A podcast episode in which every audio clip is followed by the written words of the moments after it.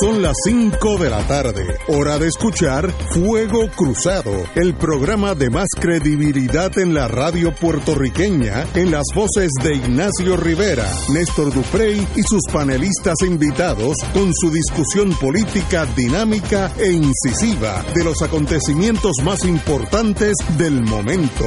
Fuego Cruzado comienza ahora.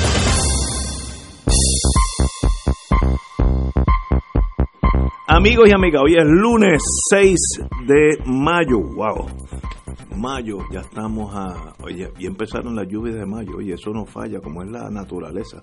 Yo me acuerdo, mi mamá decía cuando yo era un nene que en mayo siempre llueve. Oye, no se La primera lluvia de mayo. No se equivocó la vida. siempre. Sí, pero oye, qué cosa de la naturaleza tan Oye, y antes que se nos olvide, como nosotros nos encampanamos después y no, Sí, no, podemos. podemos perdernos en, el, eh, en los aracas. Mayo es mes de la radio, así Ah, que ¿verdad? vaya, ¿Verdad? vaya toda la Sí. industria de la radiodifusión en Puerto Rico nuestra felicitación, particularmente a la gerencia de esta emisora, al amigo Alan Corales y las compañeras y compañeros que laboran aquí en Oro eh, en Radio Oro y Radio Paz y a toda la cadena que transmite tiene a bien transmitir Fuego Cruzado eh, de 5 a 7. Es interesante notar cuando empezó la, la televisión en los años 50.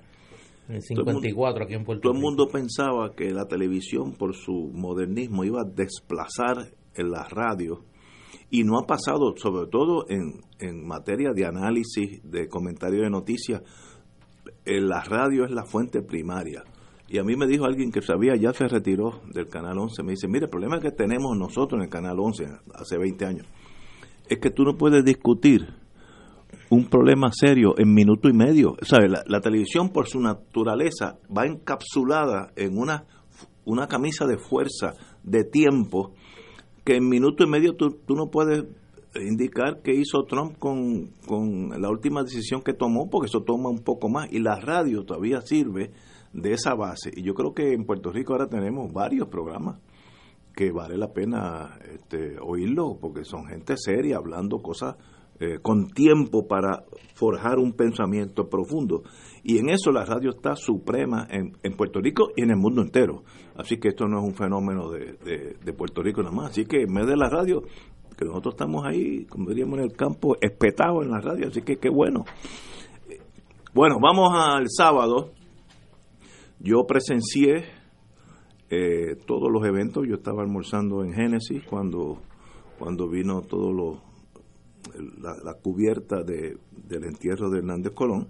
Y eso pues es obvio, todo ya lo vimos y no, no tenemos que profundizar más en esos eventos. Ahorita tengo que decir algo, una nota al calce, pero no tiene que ver con, con el evento en sí, muy propio, muy sobrio, muy elegante, así que let it be, que en paz descanse Hernández Colón. Pero, como la vida sigue, the show must go on, como dicen en Broadway, yo creo que debemos presentarle aquí a los compañeros, Fernando y a Néstor, y ahora que se fue sin duda uno de los líderes principales de ese, de ese partido político, partido que ha ganado elecciones, que puede ganar elecciones, etcétera, etcétera.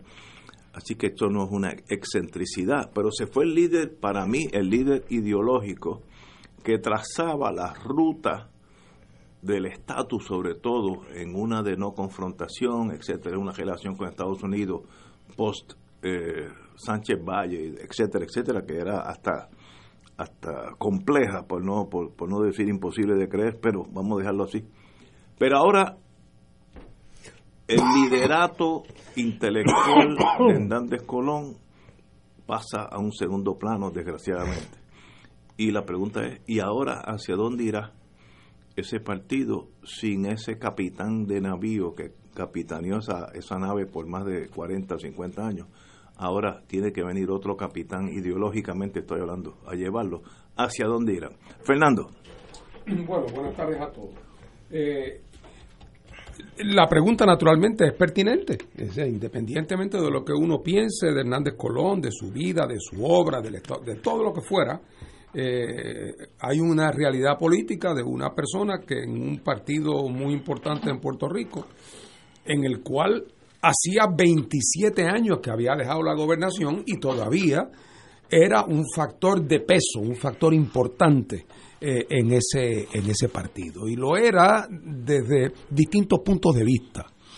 Eh, lo era desde un punto de vista, como tú señalas, Ignacio, ideológico, eh, porque era la persona que en ese partido más tiempo, más pensamiento y le había dedicado a tratar de elaborar el paradigma del autonomismo puertorriqueño y de sus aspiraciones. Eh, así es que en ese sentido, como le había dedicado más tiempo, más esfuerzo que todos los otros, eh, pues tenía sobre eso posiciones que, que, son las que determinaban el debate interno sobre ese asunto, para bien en unas cosas, para mal en otras. Lo otro es lo siguiente, que también era una persona que le proveía al partido un, un, cierto peso, una, cierta gravedad eh, en un partido que después de todo se había ido volviendo cada vez más una especie de gran coalición, a veces incoherente, de intereses, de puntos de vista, de perspectiva, unidos bajo una bandera que se decía ELA, pero que realmente significaba distintas cosas para distintas personas y que en términos de su política social y económica ya no significaba eh, nada particular que no fuera una especie de, de, de, una mezcla de populismo, neoliberalismo, eh, pero dentro de ese contexto de un partido que iba eh, perdiendo coherencia, Hernández Colón era de los pocos elementos que le daba algún peso a eso. yo tengo la impresión de que ahora, faltando Hernández Colón, a la larga la diferencia eh, eh, pasa como con todo.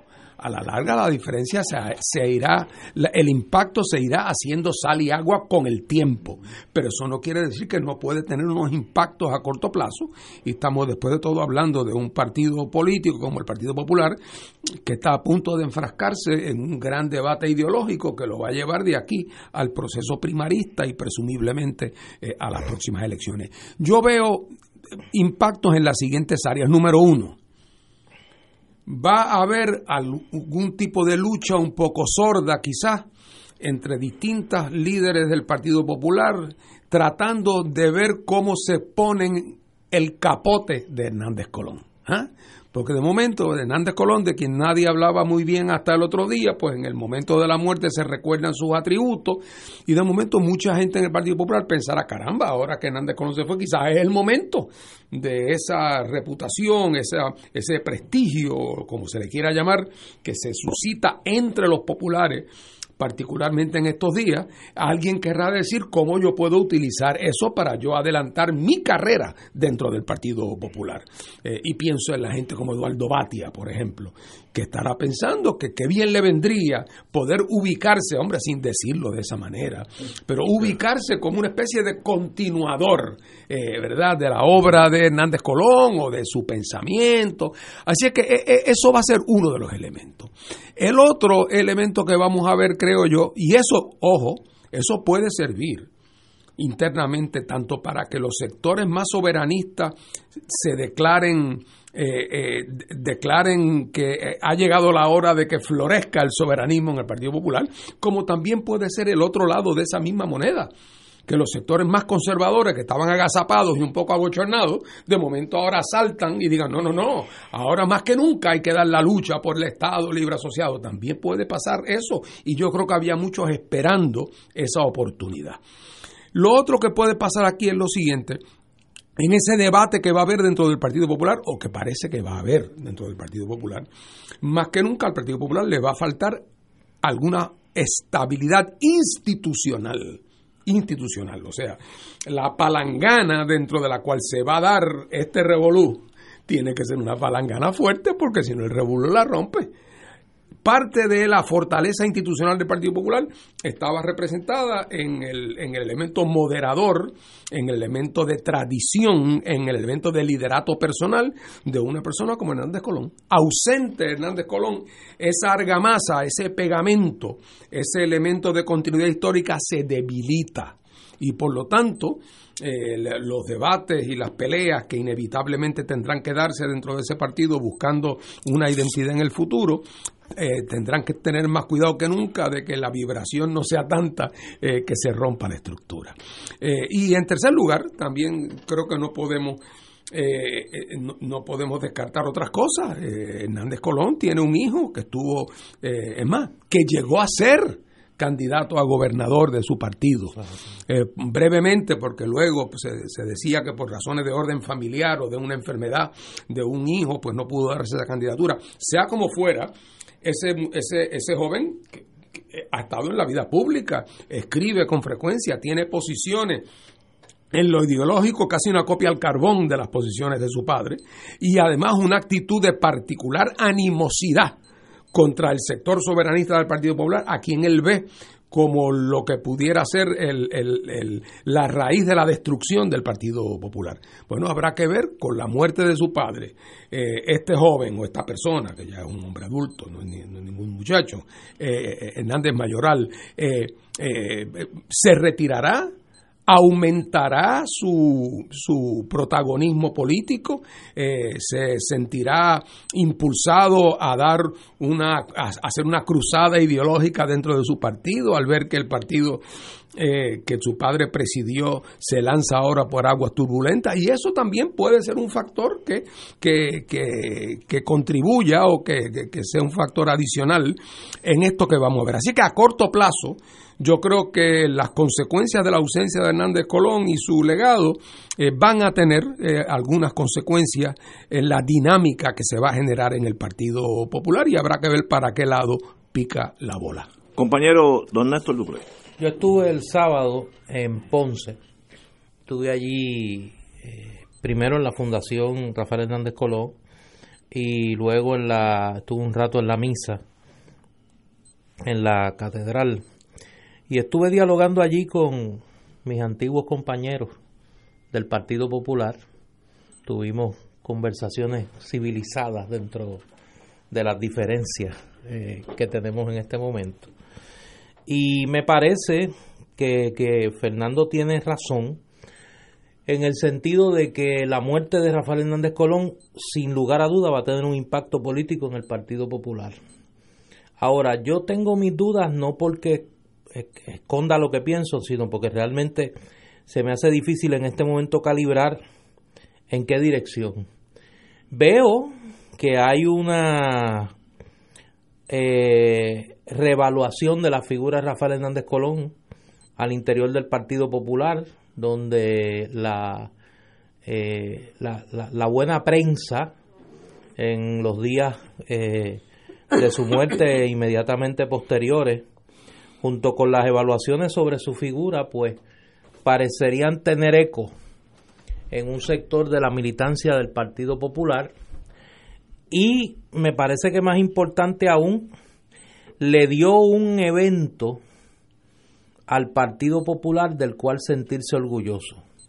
O sea, el Partido Popular reivindicó en estos días su herencia histórica a través de la figura de Rafael Hernández Colón. Eh, y eso siempre tiene un efecto político. Eh, lo que uno no ve es quién va a ser el heredero político que va a administrar esa herencia política de Rafael Hernández Colón. Eh, quien uno hubiese pensado en términos de la contienda primarista que podía capitalizar sobre eso, que es Roberto Prats, pues yo no vi eso allí, eh, ni lo he visto en, el eco posterior. Eh, de los demás, pues me parece que, que quizá Eduardo Batia podría capitalizar algo.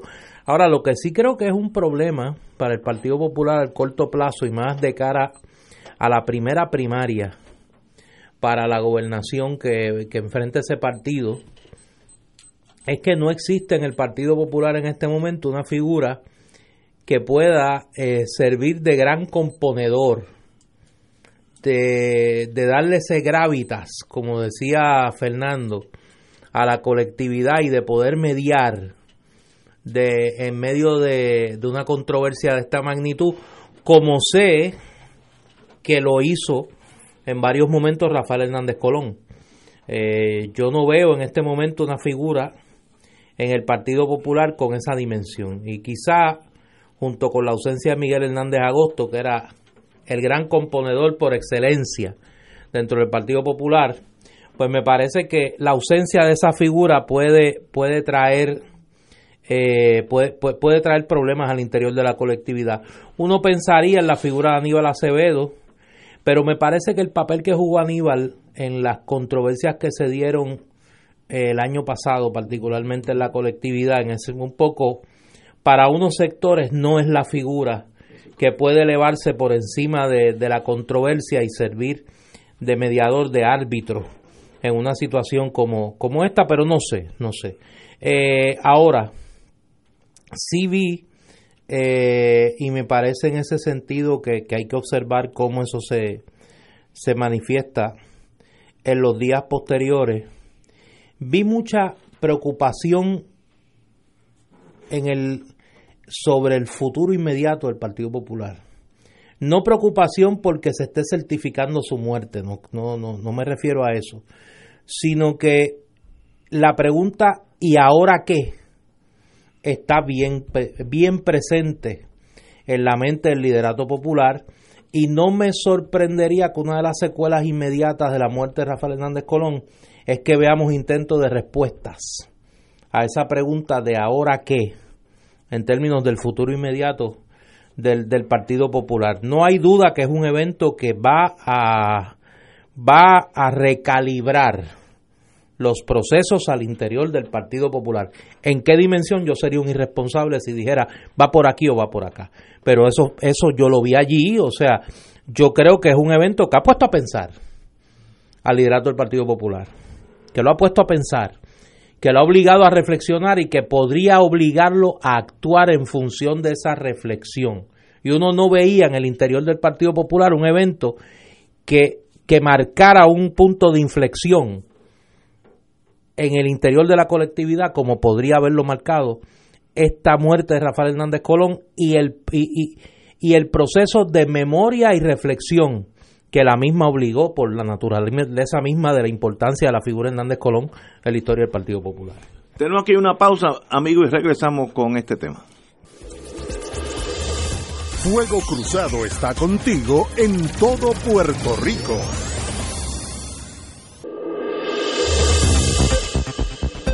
Y ahora continúa Fuego Cruzado.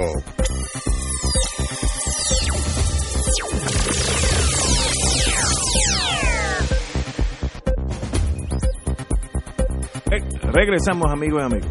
hacer una pregunta aquí eh, con una querida amiga sobre qué impacto, cómo compara la pérdida de, de Rafael Hernández Colón para el Partido Popular versus la pérdida de Don Luis Ferré para el Partido Nuevo.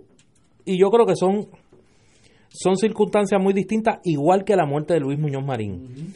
Y es que tanto Muñoz como Ferré, al morir en los años inmediatamente previos a su muerte, ya no eran un factor decisivo al interior del... la transición del ya ha ocurrido en ambos partidos. En ambos partidos. La última gran controversia en la que Luis Muñoz Marín va a jugar un papel en el Partido Popular es la comparecencia de Rafael Hernández Colón a Naciones Unidas.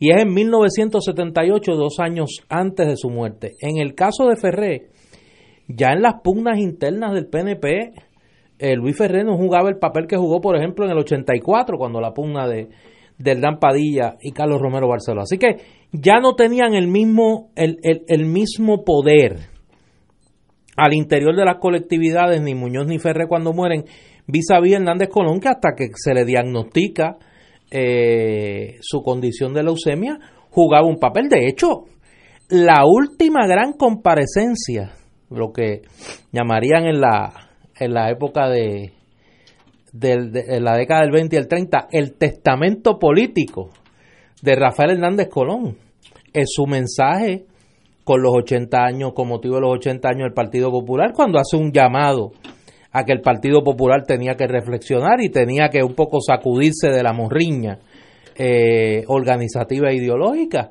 Y eso fue en julio de este, de este, del año pasado. Claro. El, otro, Néstor, es ver el otro lado de esa moneda. En el Partido Popular, eh, hoy día, cuando muere Hernández Colón, el Partido Popular está dividido por el centro ideológicamente. Y en términos de liderato, una multiplicidad de personas aspirando, ninguno establecido y consolidado. Cuando muere Muñoz, Hernández Colón era ya hace tiempo el líder indiscutible del Partido Popular.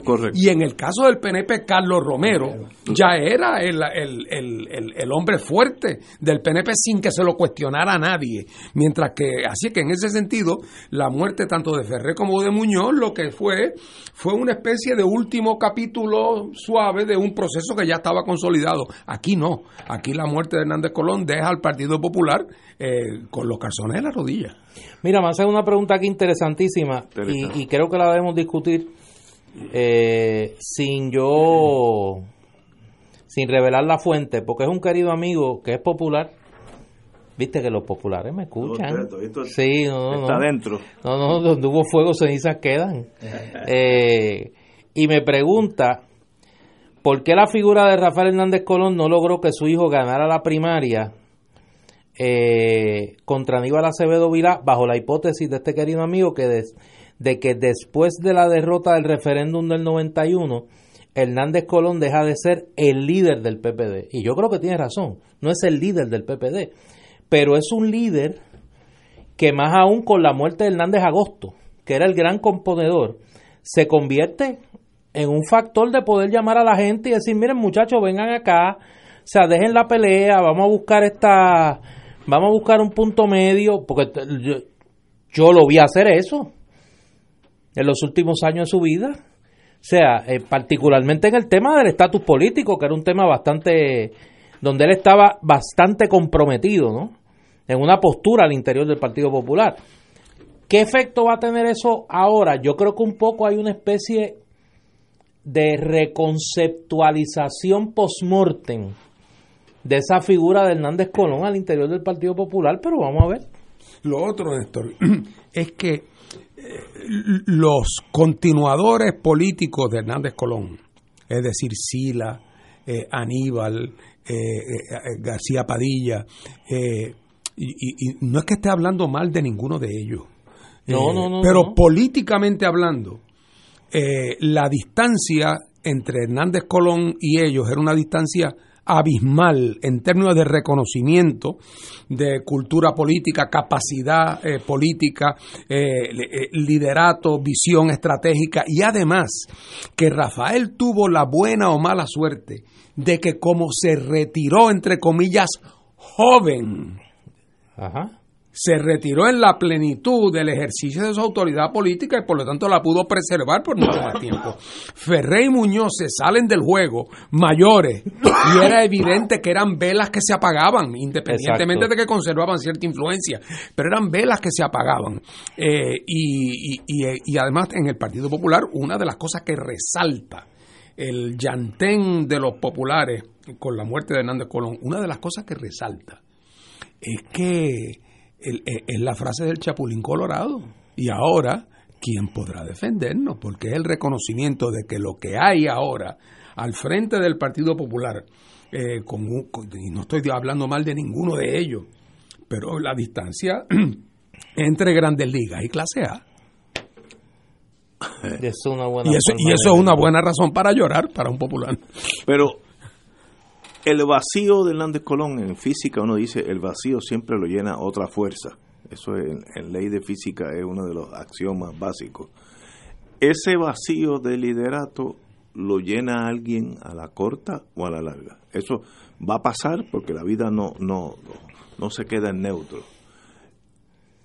La, lo que yo estimo que va a suceder es que ese partido va a seguir siendo de derecha, eh, conservador, eh, callado en torno al estatus porque le, molesta eh, Sánchez Valle y la Junta, mejor es no hablar de eso.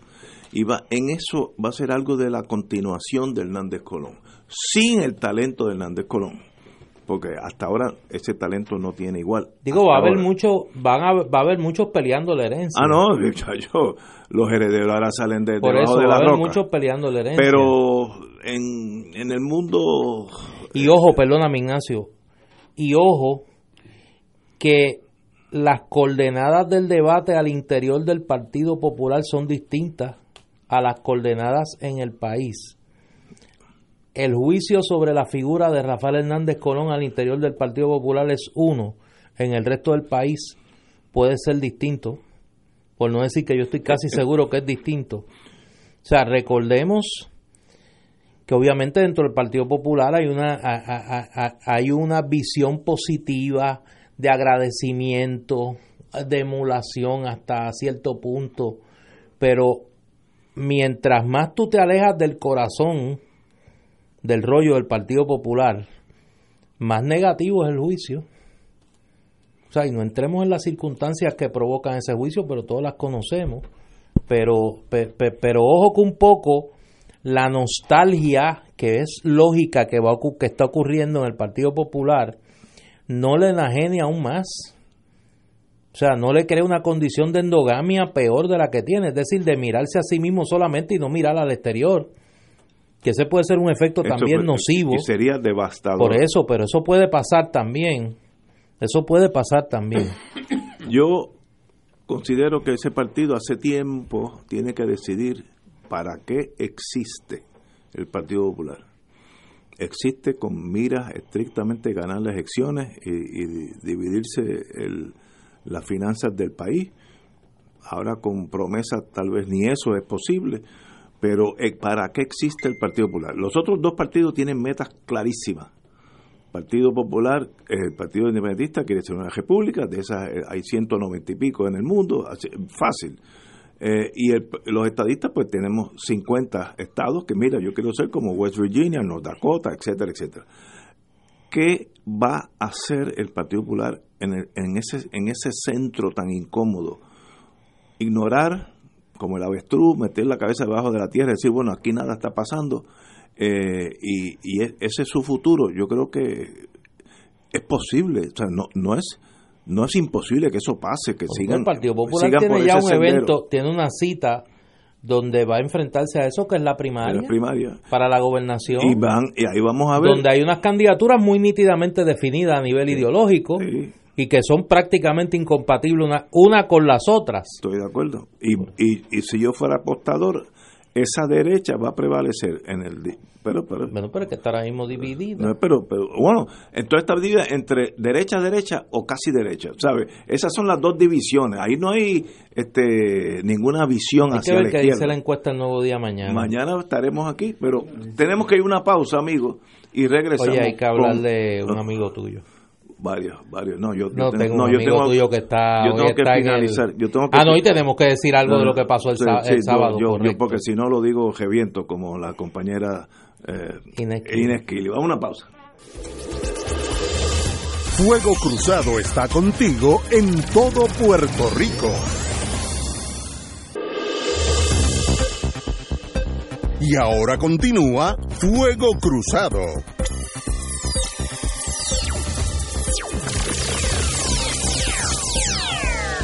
Regresamos amigos y amigas. Esto me incomoda tocar este tema.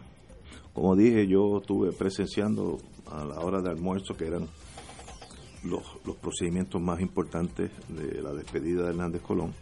Y de verdad que estuvo muy, muy elegante.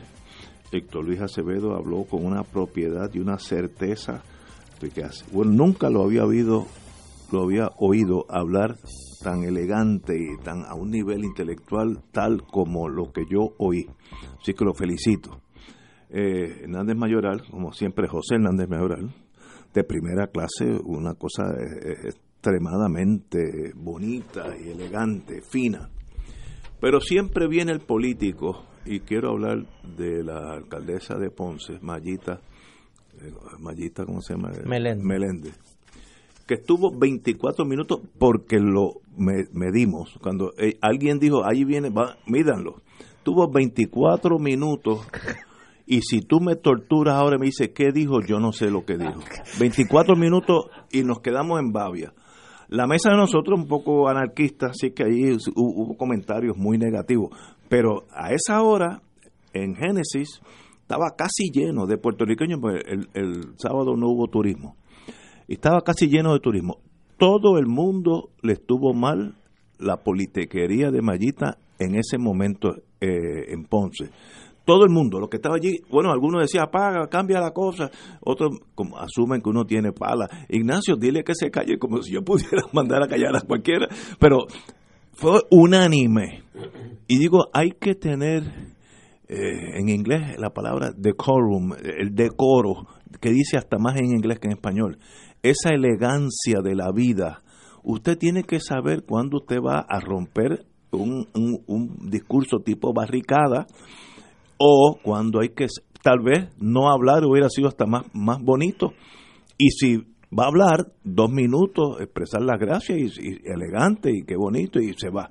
Pero lo que digo, literalmente, yo no le puedo decir a nadie lo que dijo porque era la cosa clásica de que los buenos... era un discurso de barricada, empezó a gritar allí. Sí, pues yo la vi y, y, nos dio vergüenza a todos. Y más vergüenza le debe dar a ella, porque ese no era el momento. Ah, que si sale alcaldesa de nuevo, bienvenido. No, a quien le debe en, dar en ese momento no era. A quien le debe dar vergüenza, porque ella habló allí a nombre de los ponceños. los ponceños deben sentirse avergonzados, porque yo hacía tiempo que no veía una cosa como esa. Yo estaba allí. O sea, el desfase, para ser elegante, entre la intervención de Mayita Meléndez y el resto de la ceremonia. Porque todo el mundo se mantuvo en un nivel de, de, sensatez. Las homilías fueron cortas, incluyendo, y yo tengo confianza con él, puedo decirlo, de Monseñor Álvaro Corrada del Río, que no se caracteriza por dar homilías cortas, y dio una homilía allí corta, muy prudente, muy, muy con mucha chispa, como es Monseñor Corrada, eh, Monseñor Rubén González igual. Todo el mundo se portó bien. Eh, Héctor Luis Acevedo estuvo, mire, eh, a la altura de, de, las circunstancias, ¿no? Y dio una despedida de duelo muy, muy emotiva, pero a la vez muy, muy entretenida. Pero esta señora, pues bueno, se comportó como lo que es. Es que a mí, a, mí no me sorprende. Lo que pasa es que uno espera que la gente tenga un poquito de, de, calor en la cara. Pero no. Los ponceños se deben sentir bien avergonzados de la conducta de esta señora. 24 minutos. Le metió allí. No, no. Y si fueran 24 minutos, de Jaime Benítez, tú sabes. Pero eran 24 minutos diciendo tonterías en un discurso barricada allí. Yo me evité ese sufrimiento.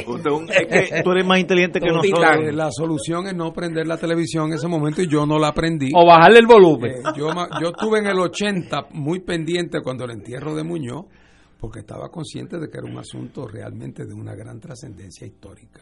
Eh, y esto me parecía que no era eso, pero no fue por desprecio, es porque me suponía que, estas cosas tienden a no ser entretenidas. Ahora, lo que me sorprende sobremanera es que ustedes estén sorprendidos porque Mallita sea, después de todo, tan consistente. ¿En qué quedamos? ¿La consistencia es una virtud o no es una virtud? Y Mallita, ahora y siempre. Mallita, antes, ahora y siempre. Así es que, pero otra vez, yo me, evité ese, ese, ya bastante me tocará en el purgatorio, eh, así es que esa se la dejé a ustedes. Bueno, señores, de verdad que fue, de, fue eh, una pena, pero bueno. Fue bien difícil. Eh, Oye, vamos a traer un tema vamos. que yo quiero escuchar la opinión de Ignacio sobre eso, pero tengo, le pedí a Willy que diéramos para que tú afinque emocionalmente una introducción musical antes de hablar del tema.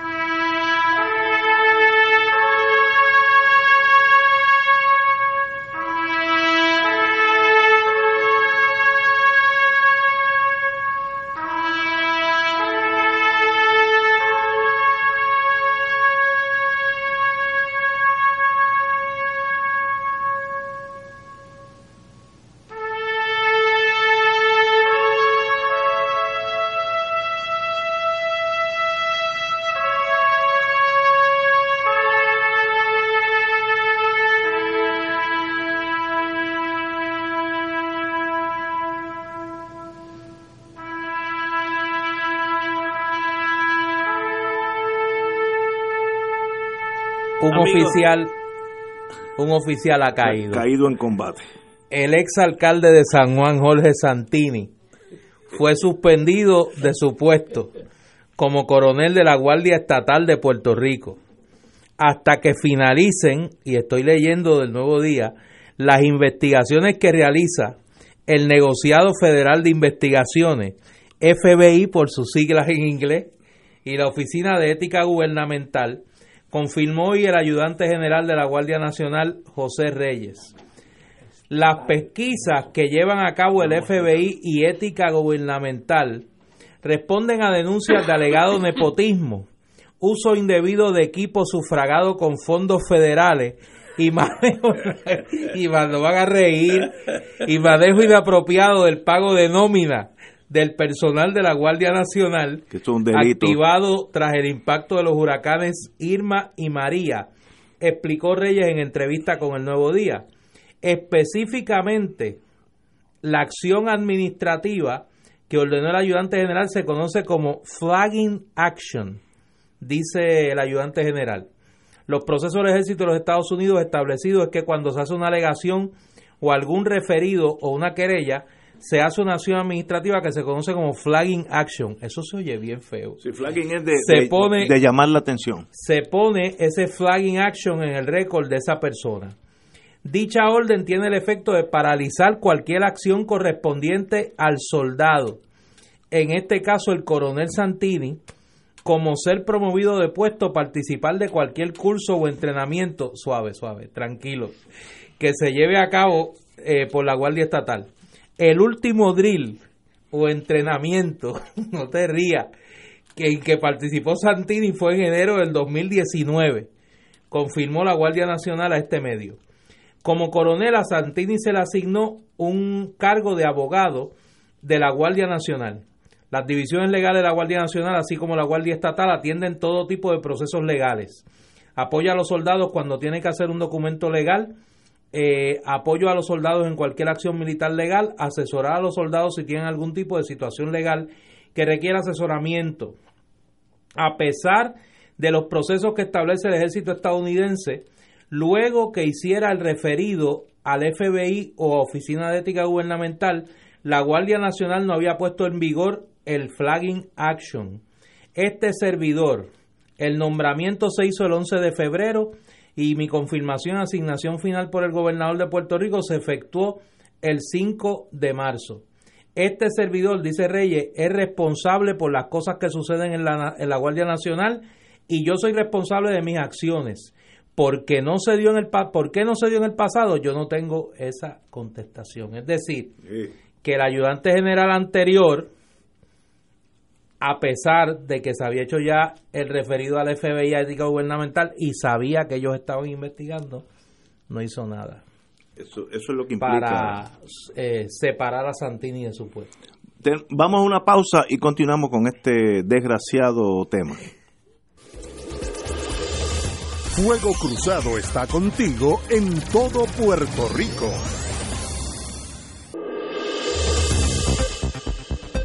Y ahora continúa Fuego Cruzado. Señores, para que tratar de explicar lo que está pasando con el licenciado Santini. El licenciado Santini no es miembro de la Guardia Nacional per se.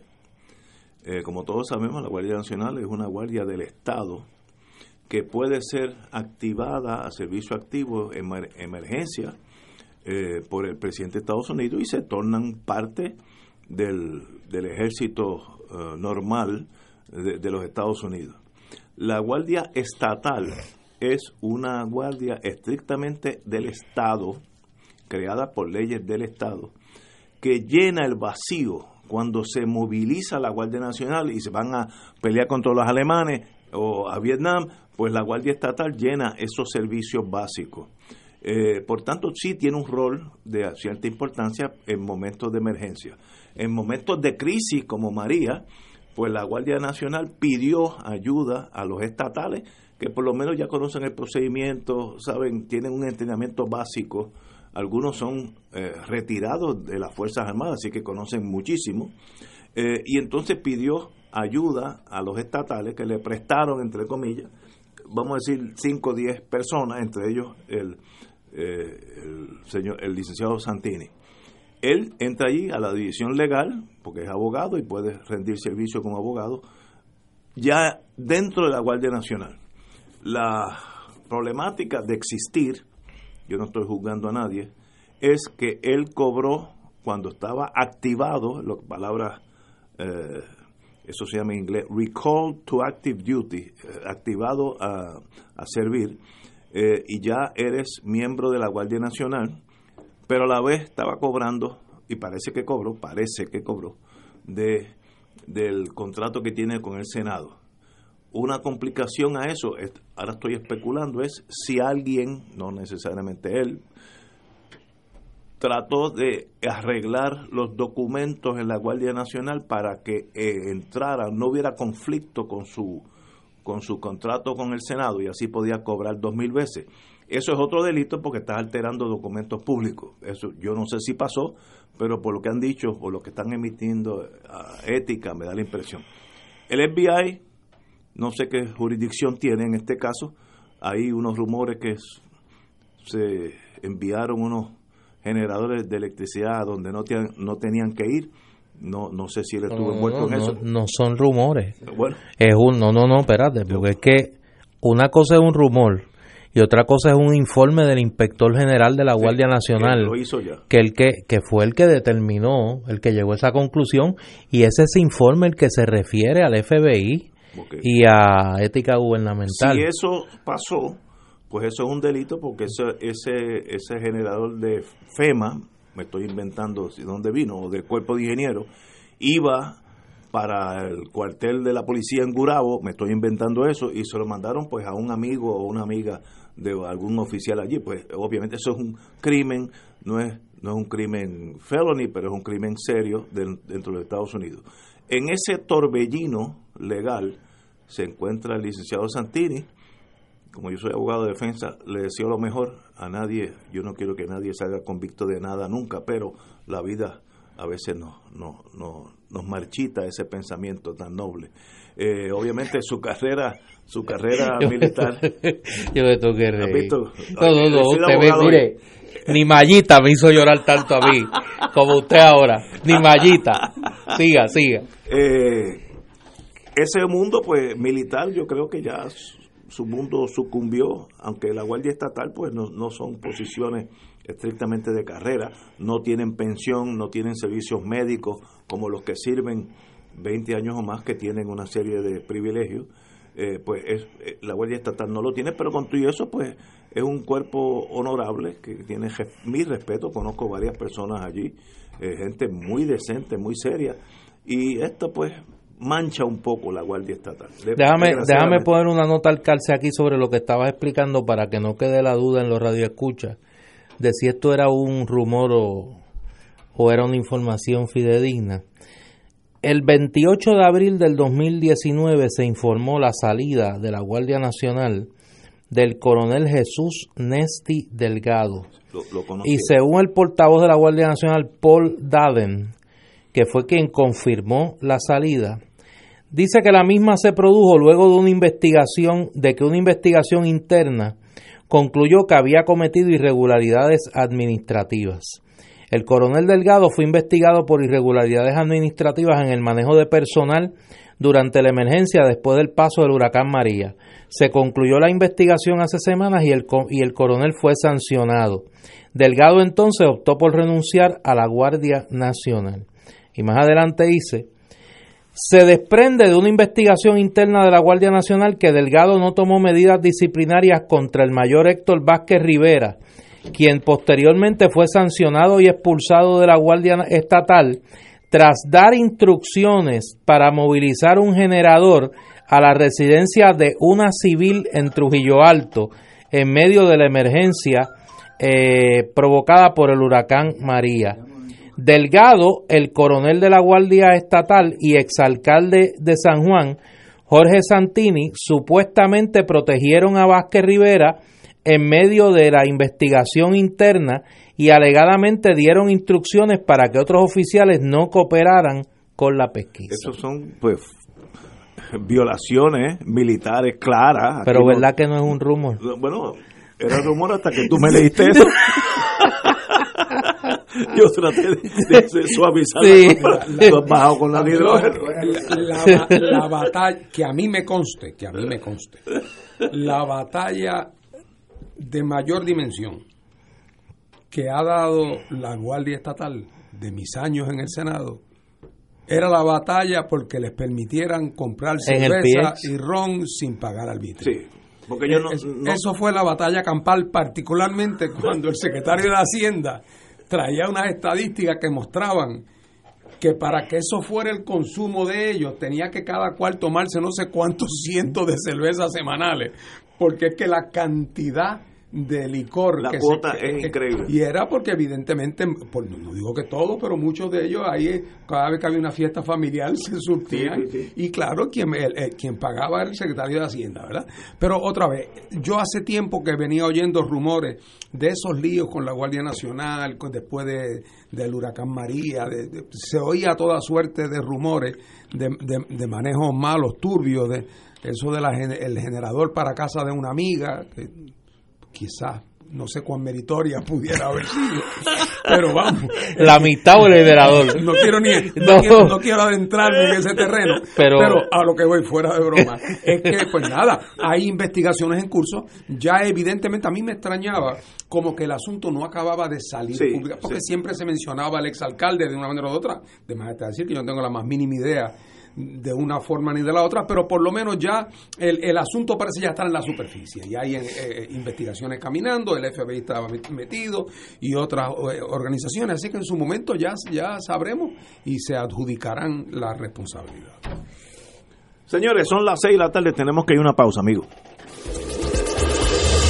Fuego Cruzado está contigo en todo Puerto Rico.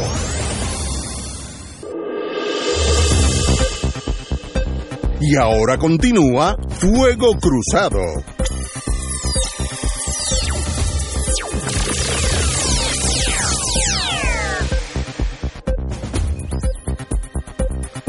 Amigos y amigas, continuamos con el, issue de, de la Guardia Nacional, eh, de sus investigaciones.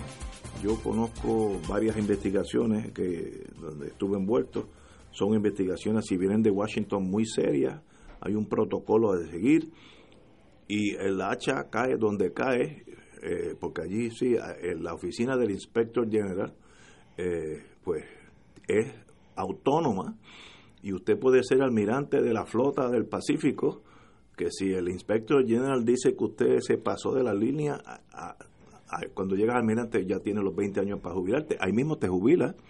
Hubo un accidente, ¿te acuerdas aquel submarino que subió muy rápido y le dio un barco japonés y lo hundió? Pues ese, ese señor tiene una carrera, iba derechito para ser almirante. A las dos semanas era civil. Así que estas cosas, los militares manejan esa, esos problemas internos muy bien. Aquí hay una, se suaviza la cosa porque es la Guardia Estatal que se reporta a la Guardia Nacional y ahí pues como dijo, dio a entender el nuevo jefe de la, de la Guardia que hay que felicitarlo. Da la impresión que canta las bolas y los extrae como son, que eso hacía tiempo que no pasaba por ahí. Eh, pues puede haber ese matiz político, decir, mira, vamos a olvidarnos de esto porque somos todos del mismo partido, etcétera Así que eh, le deseo lo mejor. ¿Tú pero pero son- eso tú lo dices así, como Sí, sí. un pienso tuyo. ¿sí? Sí, hombre, le deseo lo mejor. como de tu imaginación. Ay, anyway, ahí Mira, eh, me aclara un amigo y tiene toda la razón. Eh, le envío saludos a él, eh, parte de miembro Prime del bufete extendido, que en el caso de Santini son dos eventos distintos. Hay una investigación el doble sueldo. de haberle facturado al Senado mientras estaba activado en la Guardia Estatal durante la emergencia de Irma y María. Que no puede pasar. Eso, eso, No eso es una. Punto. La segunda es que como miembro del equipo del cuerpo investigativo de la división legal de la Guardia Nacional, a él se le asigna a investigar este evento de la Generadores. el regalo del generador No, no, a la amiga de Trujillo Alto. no lo ponga así. Pero es que eso es lo que dice el, el- propio prestado. ayudante general. No, no fue prestado. Se lo regaló, se lo regaló. Y se lo regaló. Se lo regaló. Y, y entonces él interviene mientras está investigando para modificar el testimonio de, de unos oficiales de la Guardia Nacional. Y si, y si interviene con los con los documentos, eso es otro delito. Así que Exacto. está es una cosa O sea, que son ya seria, dos- dos muy pa' seria, tres. Muy seria. Bueno, Sí, let it be, que, que le, le deseo lo mejor, yo no deseo mal a nadie. Tú le deseas lo mejor. Lo mejor de su vida. Bueno, bueno señores, vamos a la local politics.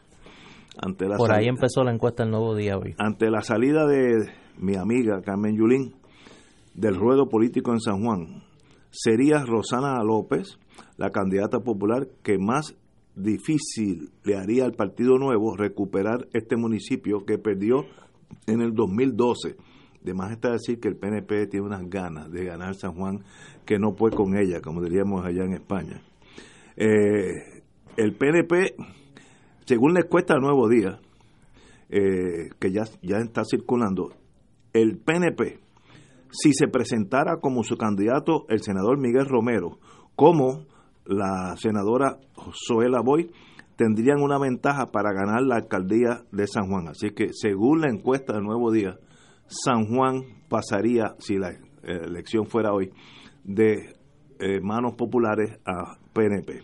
No obstante, eh, si las elecciones fueran hoy, cualquiera le ganaría, cualquiera de los PNP le ganaría a, la senadora López por una estrecha ventaja de cinco puntos, que eso no es, eso es un, un fin de semana puede cambiar esos cinco puntos.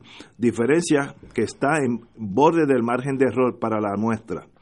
En cambio, si la contienda por la alcaldía de San Juan fuera contra el ex, ex, el ex director ejecutivo de gerencia y presupuesto, el amigo Armando Valdés, popular, la ventaja Amigo de Romero.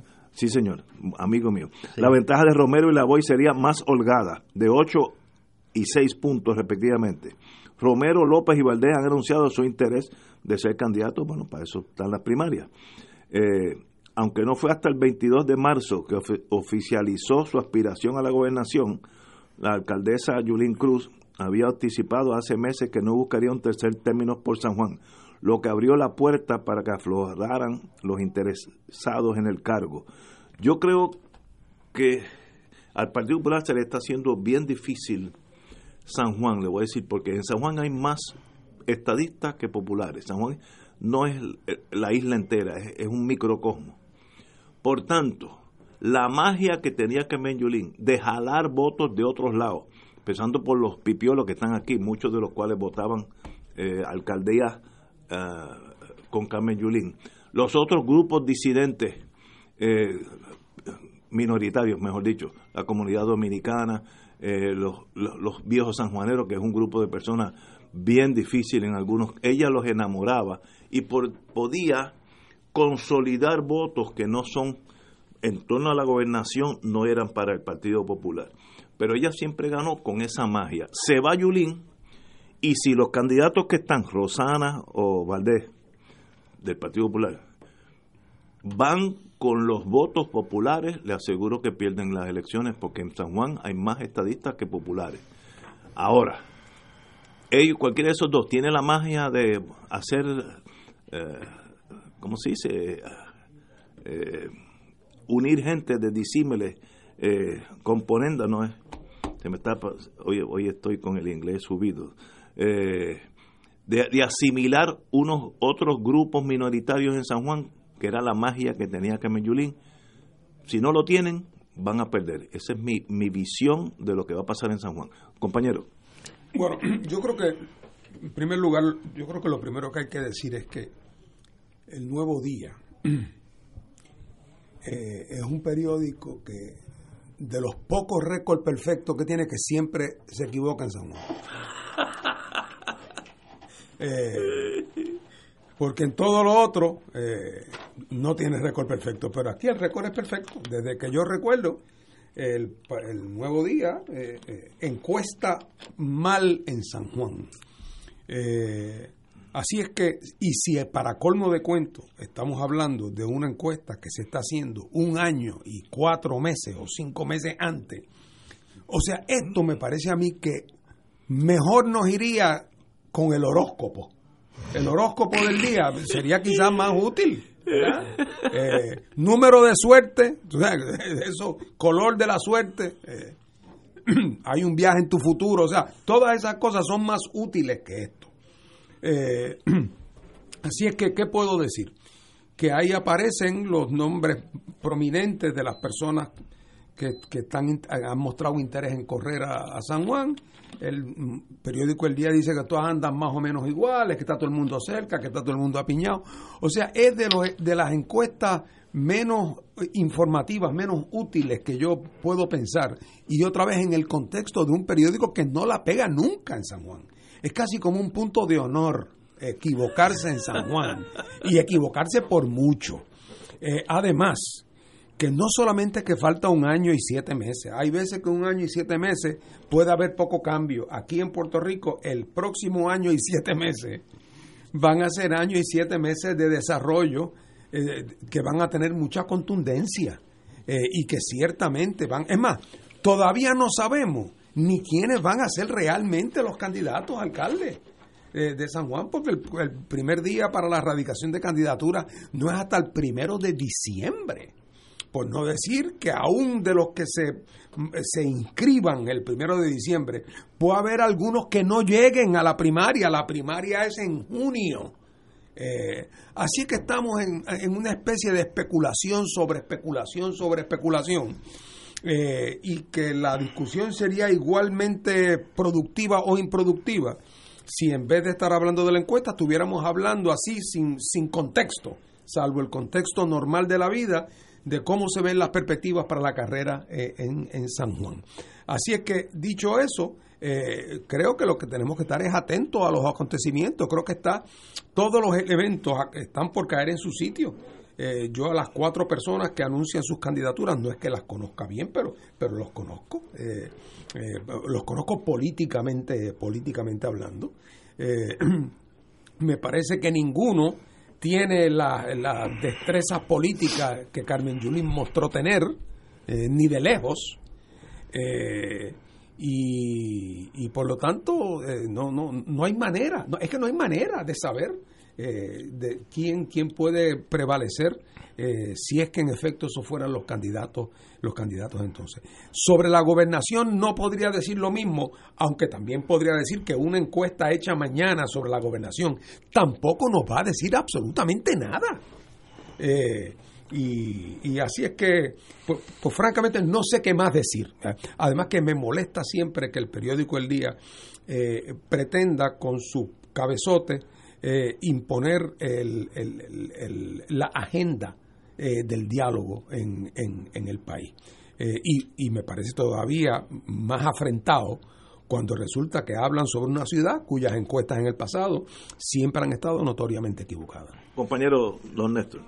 Yo tengo el mismo parecer que Fernando en cuanto a la, la utilidad de proyectar esos números hoy a noviembre del 2020. Eh, Ahora, me parece que sí indican unos elementos que hay que tomar en consideración.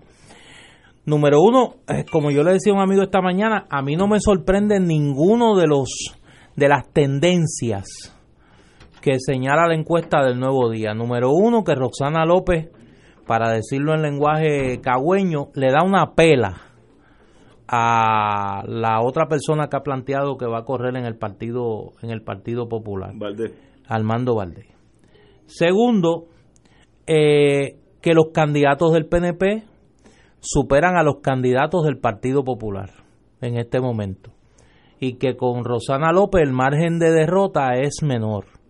Pero que como quiera, los candidatos del PNP se imponen. Tercero, que Suela Boy es la figura dentro del PNP que más arraigo tiene para la candidatura a la alcaldía y que me parece que, que que por lo menos fuera del PNP proyecta un respaldo y por los números del nuevo día, si uno los da por buenos, al interior del PNP también.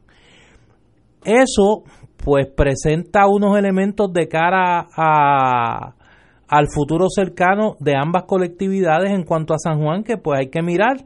Surgirá una alternativa conservadora en lo social, eh, movida por el sector fundamentalista eh, contra Zoela Boy, quien se ha convertido quizá en la niña símbolo del liberalismo social al interior del PNP. Eh, llevarán los números de los candidatos del Partido Popular a la búsqueda de un tercer candidato que pueda proyectar mejor que los dos que ahora mismo están en la contienda. Tercero, hay un número aquí que fue el que a mí más me llamó la atención y es que un 11% en esa encuesta señala que quisiera votar por otro candidato, sin decir quién es. O sea, un candidato eh, sin identificar. Fíjate que no dicen que no votan por ninguno. Dicen yo quiero votar y quiero votar por otro candidato que no sean estos que están aquí. Y entonces, curiosamente, ni el Partido Independentista, ni el Movimiento Victoria Ciudadana, que ni tan siquiera estamos inscritos todavía como colectividad, ambos aparecen con el mismo por ciento, 4% en un caso y 3% en otro, que particularmente, y es, un, es el dato que por lo menos, claro, cada cual mira lo que más le interesa. Me estuvo curioso que cuando el PIB y Victoria Ciudadana bajan un punto, es cuando Zoela Boy es la candidata del PNP. Lo que quiere decir que ahí hay una base social probablemente que se, que, se comparte y que cuando la figura de Zoela Boy está en la, en, en, en la pregunta, pues se tiende a identificar con ella. Pero claro, están votando por una, están identificándose con una marca, no con un candidato, es una marca. Que en ese sentido yo tengo que decir que a mí me alegra mucho que la marca del movimiento Victoria Ciudadana, sin tener un candidato o candidata, ya se le coloque a un nivel como el, como el actual de 3 a 4% en San Juan, que pues me parece que son números más que positivos. Así que, pues, yo creo que como suelen decir los políticos como radiografía del presente, pues es útil por lo que puede implicar al interior tanto del PNP y del Partido Popular eh, en cuanto a las tendencias que refleja esa encuesta. Curioso para mañana, que lo, son los números de la primaria del Partido Popular. Los números de la alcaldesa son positivos. Cuando tú sumas, el nuevo día trata de jugar con el, con el titular, pero cuando tú miras los números son positivos. Más de la mitad, más de la mitad de los encuestados aprueban o ven favorablemente la obra de Carmen Yulín Cruz en San Juan. Pero como candidata a la gobernación. No, no, no, no, como ah, alcaldesa. en, la noticia que aparece hoy no se no, esa no es la manera en que lo preguntan. Preguntan por aprobación o desaprobación. De, lo, que ha hecho. Para eh, un, un, punto de vista es que esa, esa pregunta es una especie de proxy. De proxy. si, si aprueba es pues porque está indicando, bueno, yo no creo que eso es lo que indica eso, pero ciertamente indica que es posible, que no es incompatible. Lo que pasa es que al nuevo día, como siempre, se le chispotea algo. Y en el fin de semana, cuando estaban promoviendo que esta semana se publicara la encuesta, uno de los adelantos era cómo, cómo está la contienda entre Ricardo Rosselló y Carmen Yulín Cruz. Pues obviamente ahí te está dando a entender que en la pregunta de la primaria del Partido Popular, quien está en la delantera es Carmen Yulín. ¿Cómo van a jugar con eso mañana? Cuando publiquen los números, pues habrá que ver. Yo tengo una teoría, y las teorías, como decían en inglés, eh, son como los ombligos, todo, el mundo por lo menos tiene uno, por lo menos tiene uno. Yo creo que eso que demuestran eh, eh, estas, estas encuestas empiezan a chocar con un electorado o que no está inscrito, la juventud divino tesoro, o que tiene un, un agotamiento de los partidos clásicos, lo que, lo que subió el primer ministro en Francia, Macron, eh, los partidos españoles que de la nada están ya en el Parlamento, etcétera, etcétera. Y yo creo que eso se está dando en Puerto Rico nosotros no lo estamos viendo. Seguimos jugando con los números clásicos, partido rojo o azul, etcétera, etcétera. Y yo, yo en mi, por mi profesión, yo pienso con mucha gente y mucha gente joven. Y de verdad, el despegue que esa gente tiene a la política tradicional es algo que es difícil de comprender, a menos que uno esté tranquilos con ellos y se dé un vinito y hablen, tú te das cuenta que esa gente desconfían del mundo político, la gran mayoría de, mayoría de ellos. Estoy hablando de los que están inscritos. La otra mayoría no están inscritos ni les interesa estar inscritos. esas fuerzas negativas, por algún lado van a salir un día de esto. Puede ser que salgan pro independencia, pro estadidad, pro el lo que sea. Pero eso a la larga sale por un lado. Y, estoy dando el ejemplo de, de Macron en, en Francia. Macron en, Francia hubiera sido como si el MUS hubiera ganado las elecciones aquí. O sea, que dice, ¿cómo es posible? Pues mire, ganó alguien sin esa, sin ese enjambre de los dos partidos mayoritarios. Y eso, esa fuerza, no sé si será el para el 20, puede ser para el 24, eh, pero, pero esa fuerza en Puerto Rico la vamos a un día estallar en algo que yo no tengo la menor idea por dónde va a salir esa fuerza. Por eso, por eso es que te digo que a mí me sorprendió y lo digo con total candidez. Primero que incluyeran a Victoria Ciudadana en la encuesta y segundo que en San Juan saliera de la manera que salió un partido, un movimiento político que no está inscrito, que, que, no se sabe ni quién va a ser su candidato o candidata en San Juan, tiene 4% o 3%. Eso es la tesis mía de, de que hay agotamiento de la política clásica, agotamiento, el pueblo no aguanta más. E interesantemente... ¿Por dónde estallará? No e interesantemente no se ve en el caso del PIB un desgaste producto de polarización, sino que mantiene, mantiene su, su, número histórico del 4% en San Juan. Lo, otro que parte de las razones por las cuales este tipo de encuestas para mí es tan insatisfactoria es porque son encuestas que no tienen fondo, no tienen fondo, por ejemplo. O sea, es como es, es, como preguntándote lo que puede ser tu capricho en este momento. La encuesta no nos provee otros datos sobre de dónde tú vienes, educación, en, el arco de la, en el arco de la intensidad del compromiso, donde tú andas. Eh, porque yo pienso que uno de los grandes problemas en las próximas elecciones, y, y, lo será particularmente para el PNP y para el Partido Popular, es cómo tú vas a poder valorar el voto.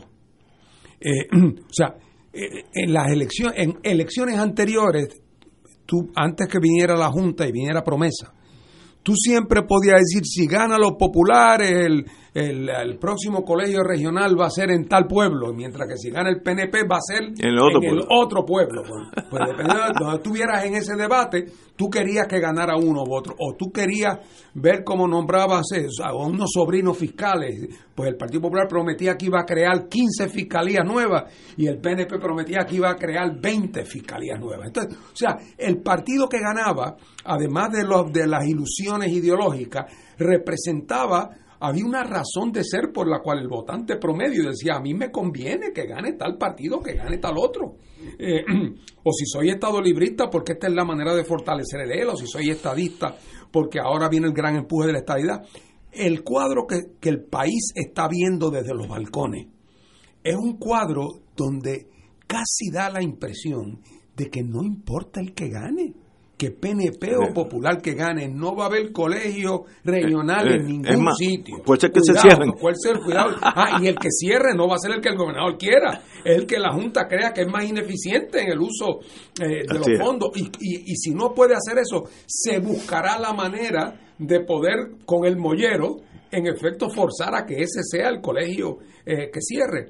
Lo mismo la creación de pues cada vez va a haber menos empleados públicos, menos empleados públicos cada vez. No Aquí no hay más para la gran para el gran el gran fiestón de las posiciones públicas. Eh, eh, me, paso viendo esas cartas de la Junta diciendo esos 30 millones, eso no se pueden gastar. o sea, es continuamente lo que se retrata es la impotencia. Y eso, además de que racionalmente uno se da cuenta que la razón práctica para votar popular o PNP es cada vez menos, porque, porque cada vez menos tienen espacio de maniobra para actuar, también entonces tiene un efecto desmoralizante sobre el, sobre el elector y la tentación de quedarte en tu casa o de irte para la playa ese día ya no es meramente del teenager, eh, sino que es la tentación general porque parece casi un ejercicio eh, eh, en, un ejercicio infructuoso por completo. Así que esa barrera, esa barrera para vencer el, el, instinto de la gente a no darle importancia va a ser la por eso es que el PNP va a levantar cielo y tierra con el tema de la estadidad, porque el PNP, entonces el Partido Popular, por otro lado, en vez del tema ideológico, el Partido Popular lo que va es a decir hay que salir de Roselló porque Roselló es malo. Y olvídate de que si el que viene será mejor o peor, es que hay que salir del que hay. Y yo creo que la campaña va a ser en ese sentido una campaña bien, bien chata, bien chata. Un PNP diciendo voten por mí porque si, si no tenemos muchos estadistas nos van a dar una patada en el trasero los americanos y los otros diciendo hay que salir de Roselló a lo que dé lugar porque está acabando con el país. Creo que eso va a ser la campaña y, eso, y eso, si algo no se dirige a ninguno de los problemas fundamentales del país, sería una campaña como esa. Vamos a una pausa, amigo. Fuego Cruzado está contigo en todo Puerto Rico. Y ahora continúa Fuego Cruzado.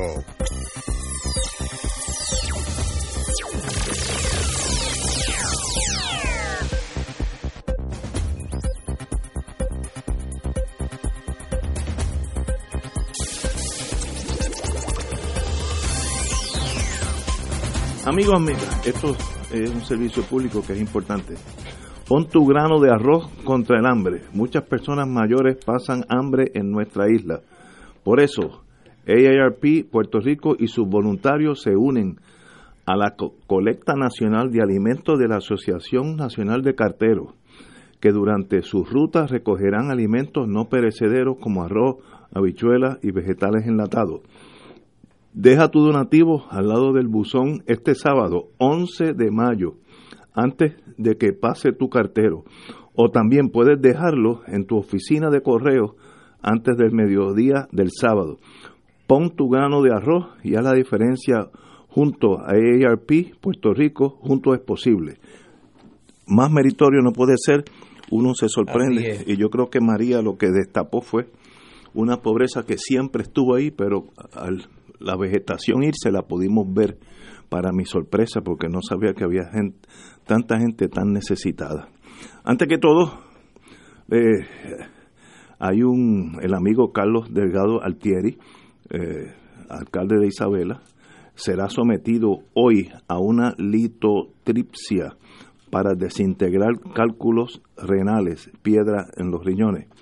Una vez finalice el procedimiento médico, Delgado Altieri permanecerá bajo observación en el hospital. Eh, le deseamos lo mejor al amigo. Eh, esto, yo sé que yo nunca he tenido piedra, pero la gente que lo ha tenido dice que es dolorosísimo. Eh, muy fuerte, que casi, casi es inaguantable. Así que lo mejor de la suerte al señor alcalde y uno de los candidatos a la gobernación de, de San Juan. Así que suerte por, por, ambas puntas. La gobernación de San Juan. Gobernación de Puerto Rico. es que mami Puerto Rico y San Juan, fíjate, no sé, no, yo tengo esa, esa desventaja. Eh, que salga bien, que salga bien seguro. de esa que dice operación, yo me imagino que es la intervención menor. Técnico sí, es, con, con, rayos láser. El proceso ese de desintegrar es, con rayos, con todo eso, con todo eso eso quema. El láser no es no es una una pildorita de clorato, así que que salga bien el amigo Charlie Oye, Delgado. Varias personas el viernes pasado yo mencioné aquí que había salido y nos había hecho eh, el honor de enviarnos copia el amigo Ángel Collado Schwartz, eh, su más reciente libro, Truman y Puerto Rico, el origen de un proyecto descolonizador fallido. Eh, y varias personas me escribieron y me preguntaron que dónde estaba, dónde se podía adquirir el libro. Y como yo soy de los que me molesta que hablen de un libro y después uno no tenga dónde conseguirlo, pues el libro ya está disponible en Norberto González, en librería Norberto González, eh, asumo que en casa Norberto también, si lo tiene Norberto González en Río Piedra, y en librería Laberinto del Viejo San Juan. Ya en, esas librerías, acá en el área metropolitana, ya está el libro, próximamente va a estar en librería El Candil en Ponce. Eh, así que eh, yo lo comencé a leer, Ángel va a estar con nosotros el 20, el lunes 20 de mayo, conversando con nosotros y es un libro extraordinario, va a dar mucho de qué hablar. Es un trabajo muy, muy... Trabajo de primera clase. Muy enjundioso, eh, con un acercamiento novela a ese periodo y va a dar mucho de qué hablar, pero obviamente pues cuando Ángel venga pues conversaremos con más, con más detenimiento, pero es un libro extraordinario, muy bien documentado, muy bien contada la historia de ese periodo desde la óptica eh, particularmente norteamericana, eh, claro, con el ingrediente local. Así que... Excelente, el 20 estaremos aquí con, El 20 viene Ángel para acá, ese lunes pues vamos a estar conversando con él, pero para los que me preguntaron, ya está en Norberto González, Casa Norberto y Librería Laberinto, en Vío San Juan.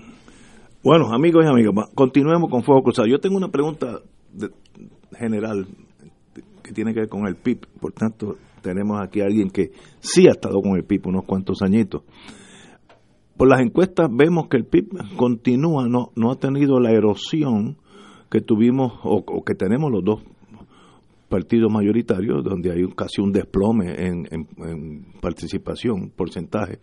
El PIB sigue en el mismo cuadro. ¿A qué tú atribuyes eso? ¿Es que ya ese es el core, que eso no se mueve ahí, eso es como la roca de Gibraltar?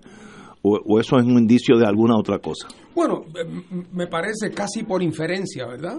Que, que eso lo que muestra es que ahí hay un corazón de rollo, es un core, que es un 4%. un core eh, de cerca del 4%, que son pipiolos casi a prueba de todo. Fíjate lo que decía ahorita Néstor cuando en esa encuesta aparece candidato a alcalde de San Juan, el del PIB saca 4%, pero no hay ningún nombre.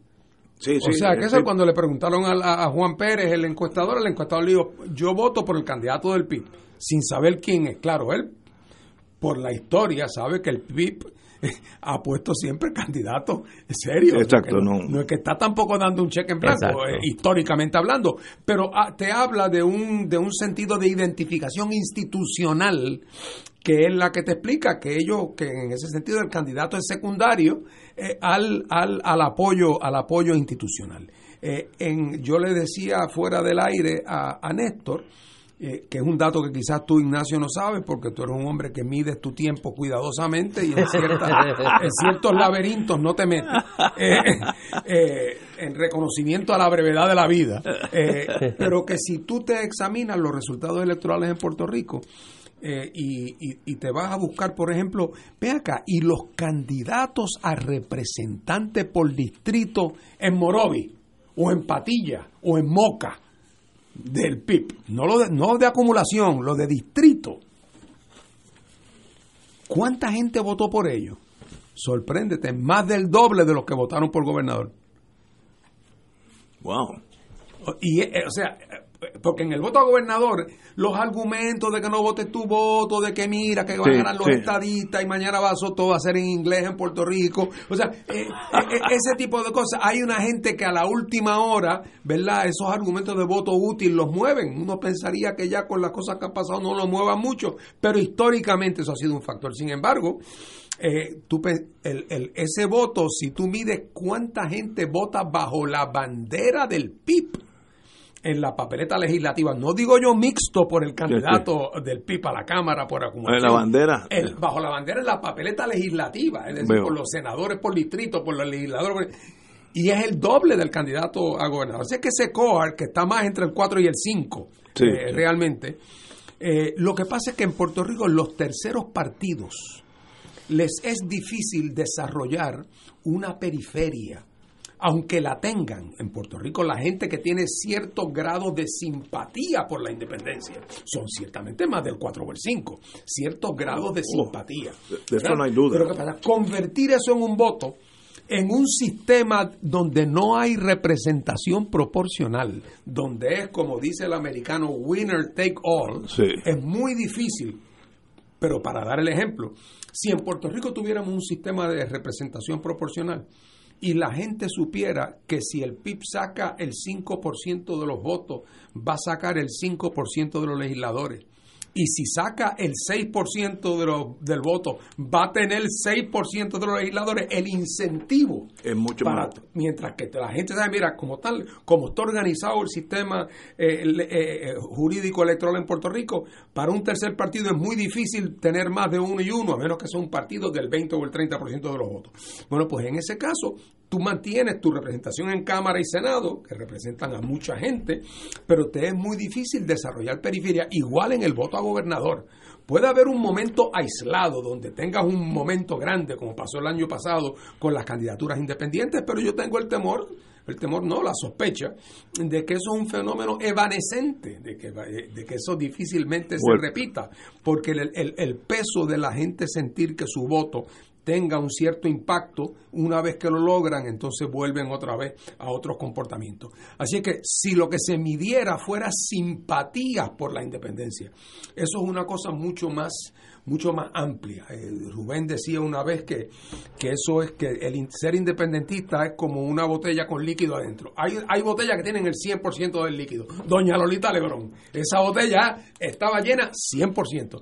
Y hay personas que tienen 90, 80, 70, 60 hay algunos que tienen 10 y subiendo. Eh, así es que el, la simpatía por la independencia, la identificación de la gente con una visión nacional es un continuo que no es hasta el final de ese continuo que eso se solidifica en una expresión electoral concreta de voto, de voto por la independencia.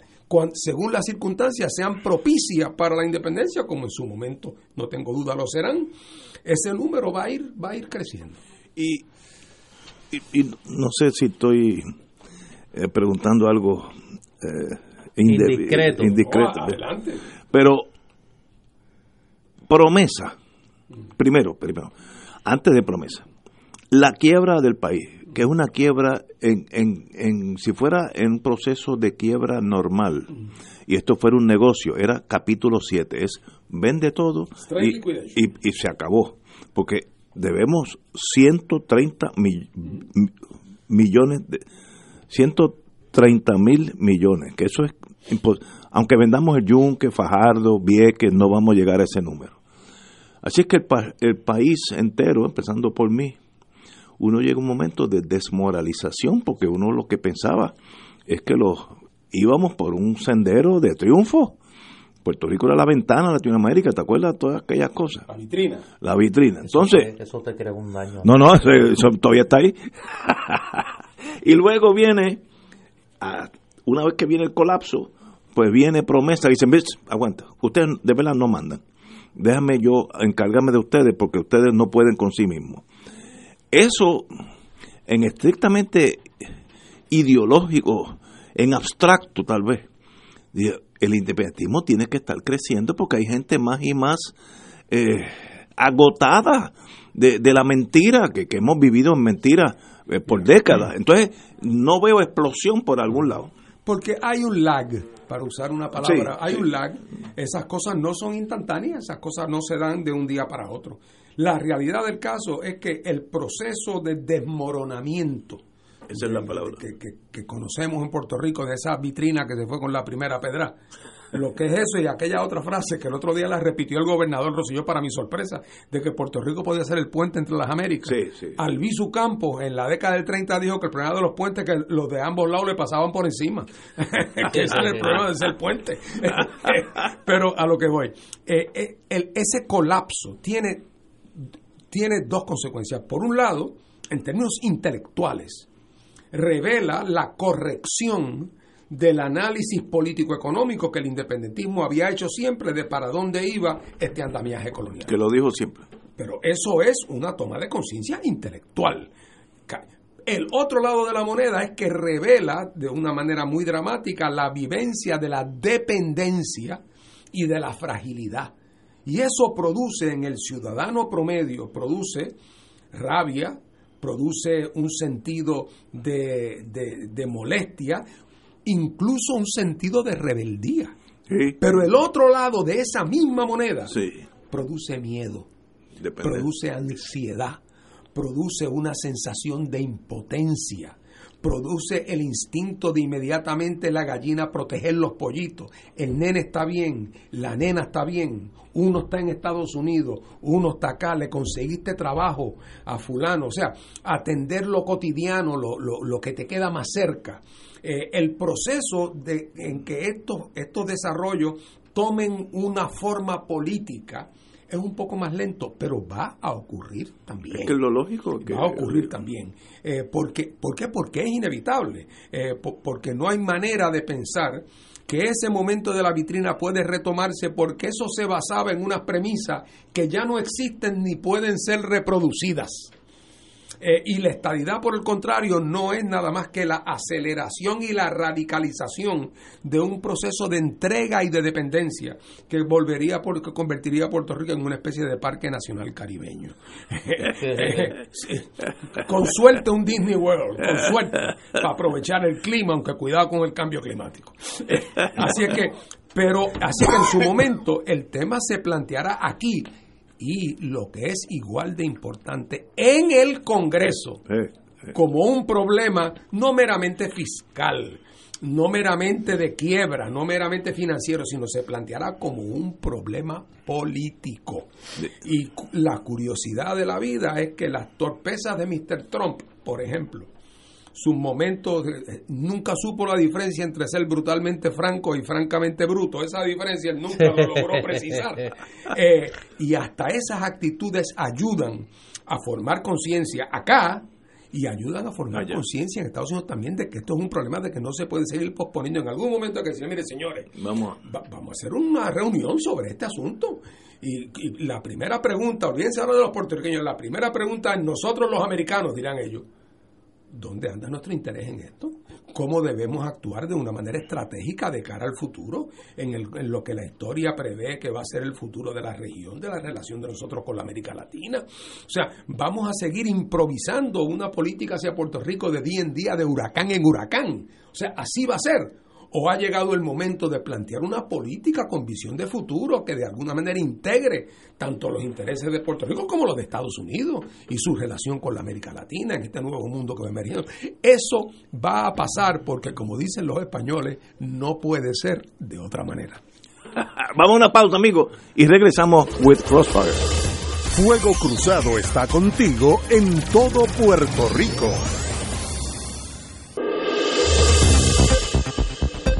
Y ahora continúa Fuego Cruzado.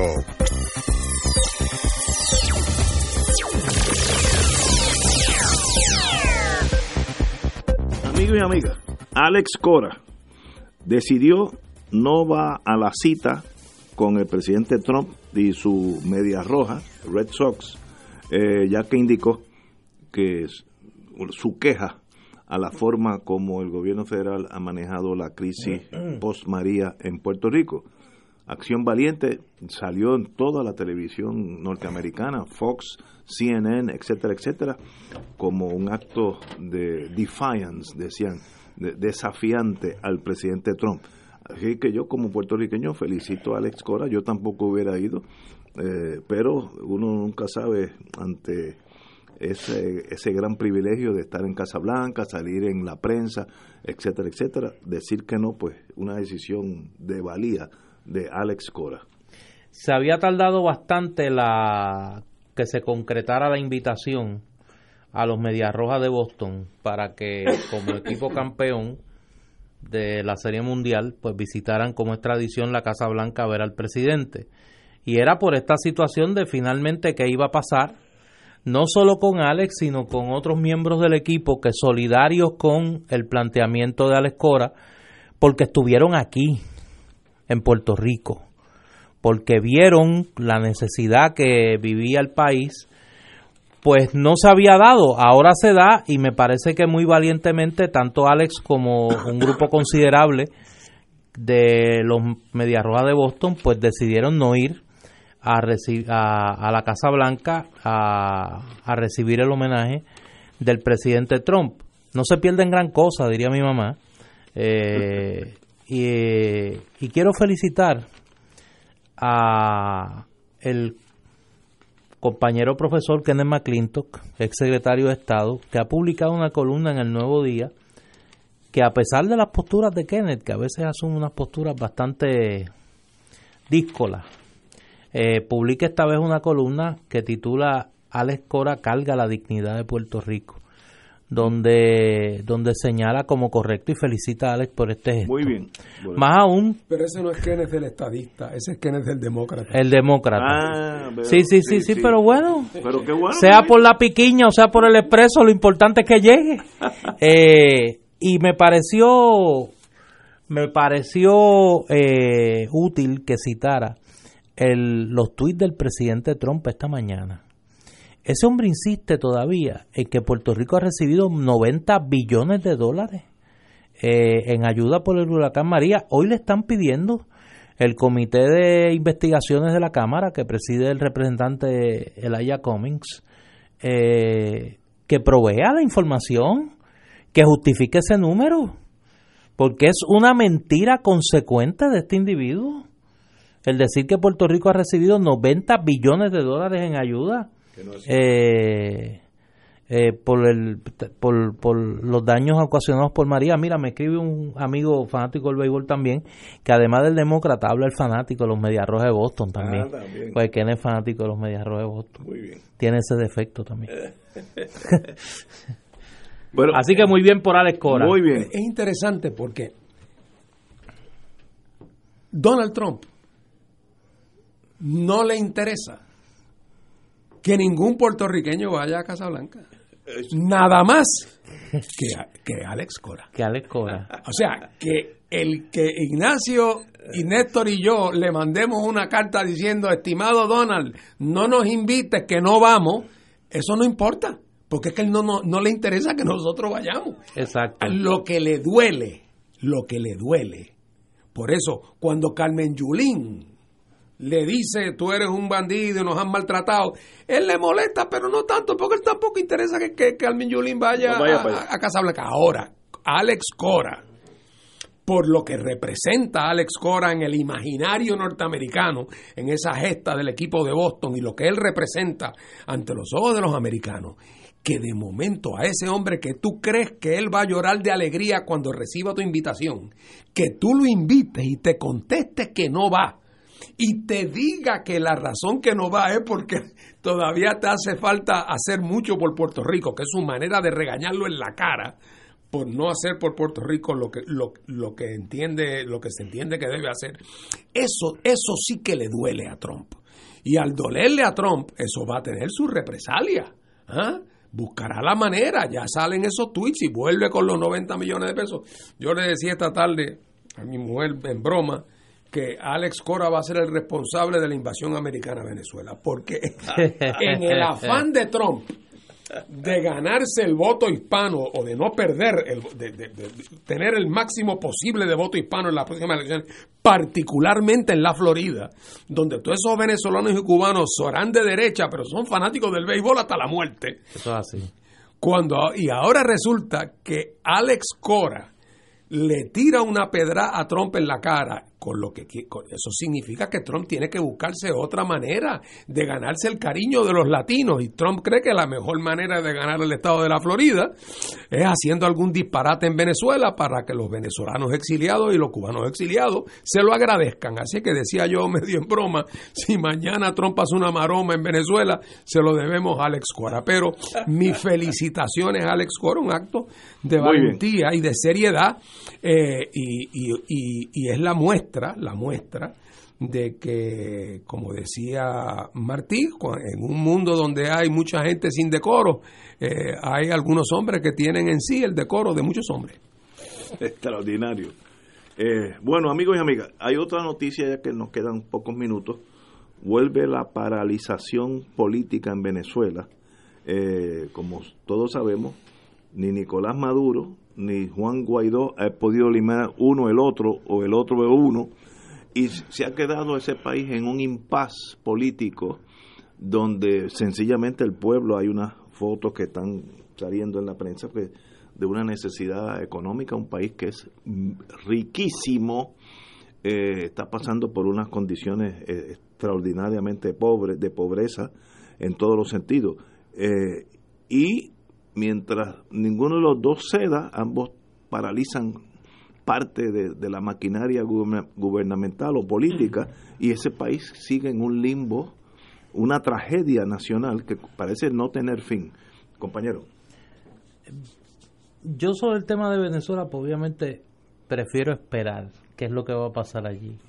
Porque ya hemos tenido tanta tantos amagues, no hay duda, y Juan Guaidó ayer hizo unas expresiones al Washington Post en esa dirección, admite el fracaso de su movida del, de la semana de la semana anterior. Fue la movida de enero.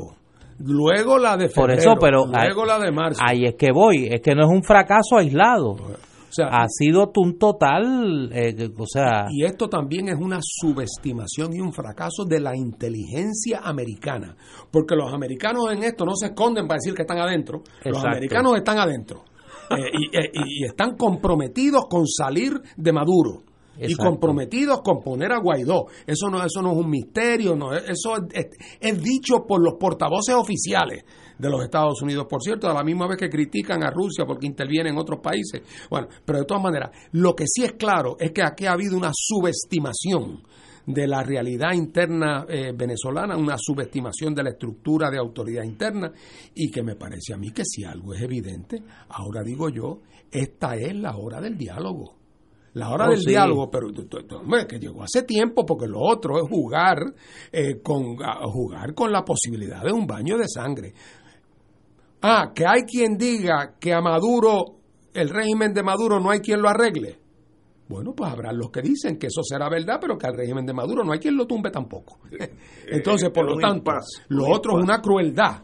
Eh, y, y- y lo que hay que hacer es promover, una- hay que buscarse los interventores internacionales y hay que buscar al Así es. Vaticano y hay que tener sobre la mesa todas las posibilidades de, de- de- de- de alternativas, como lo pueden ser, por ejemplo, el manejo de fechas electorales, las condiciones de participación electoral, todo eso tiene que estar y debe estar eh, sobre, sobre la mesa y creo que los asuntos se enfilan en esa, en esa dirección porque hay momentos donde la realidad política te muestra que la fuerza de un lado está enfrentada de una manera equilibrada con la fuerza del Sí, otro que y que permanecer en esta situación no es nada más que un acto de crueldad colectiva con el pueblo venezolano y además haciendo aún más difícil la inevitable y necesaria reconciliación. Yo estoy de acuerdo, yo creo que Venezuela está pasando momentos muy difíciles. El, el- el pueblo es el que paga, eh, que es la desgracia, y debemos, no sé, los venezolanos, como tú dices, diálogo, porque no por fuerza bruta no creo que los dos bandos más o menos se equiparan, y, y todo el mundo está esperando que algo pase, pero ese pueblo, los que no tienen comida para sus hijos, es, esa es la, ver- la, verdadera, la verdadera tragedia. Y no le veo fin, como tú dices, hay que esperar, pero si estás pasando hambre no puedes esperar mucho, ah, no, no, definitivo. porque vas a tener problemas big time. Oye, eh, ayer hubo elecciones en Panamá, Ajá. ganó Nito Cortizo Y su esposa boricua. y su esposa boricua, Yasmín Colón, hija del licenciado Wendel Colón. Eh, ¿No? Ella es hija de Jorge Colón Nevares. Ajá, El de Wendy's. el de Wendy. Ah, ok, las otro colón. franquicias de alimentos. Ah, pues me habían dado la- Sí, me sí. habían dado mal la, Pues de- el de- la información. ay, bueno, Pero tenemos una primera dama boricua oye, sí. en Panamá. Nito Cortizo ganó por 2% eh, a Rómulo Rox del Partido Cambio Democrático, que era el del expresidente Martinelli. que son de derecha. delfín de Martinelli. Era un delfín sí. de Martinelli. Lo curioso allí es que se había proyectado esta elección como la elección del cambio histórico en Panamá por el surgir de, de las candidaturas independientes. Y aunque pueda sonar un comentario contra interés, allí los partidos tradicionales aguantaron el embate. Más del 75% votó por los partidos, por tres de los partidos históricos, el PRD, que es el partido del, del general Omar Torrijos, eh, el Cambio Democrático, que era el partido de Martinelli, y el partido panameñista de Arnulfo Arias, que aunque sacó el 10%, y eh, José Israel Blandón, eh, el querido amigo, estudió aquí en la Universidad de Puerto Rico, y, y era alcalde de la ciudad de Panamá, llegó cuarto con 10%, pero la suma de los tres da una inmensa mayoría de los votos. que don Arnulfo lleva 30 años muerto. Exacto, Oye, sí. exacto. Señores, tenemos que irnos. Así que será hasta mañana a las 17 horas.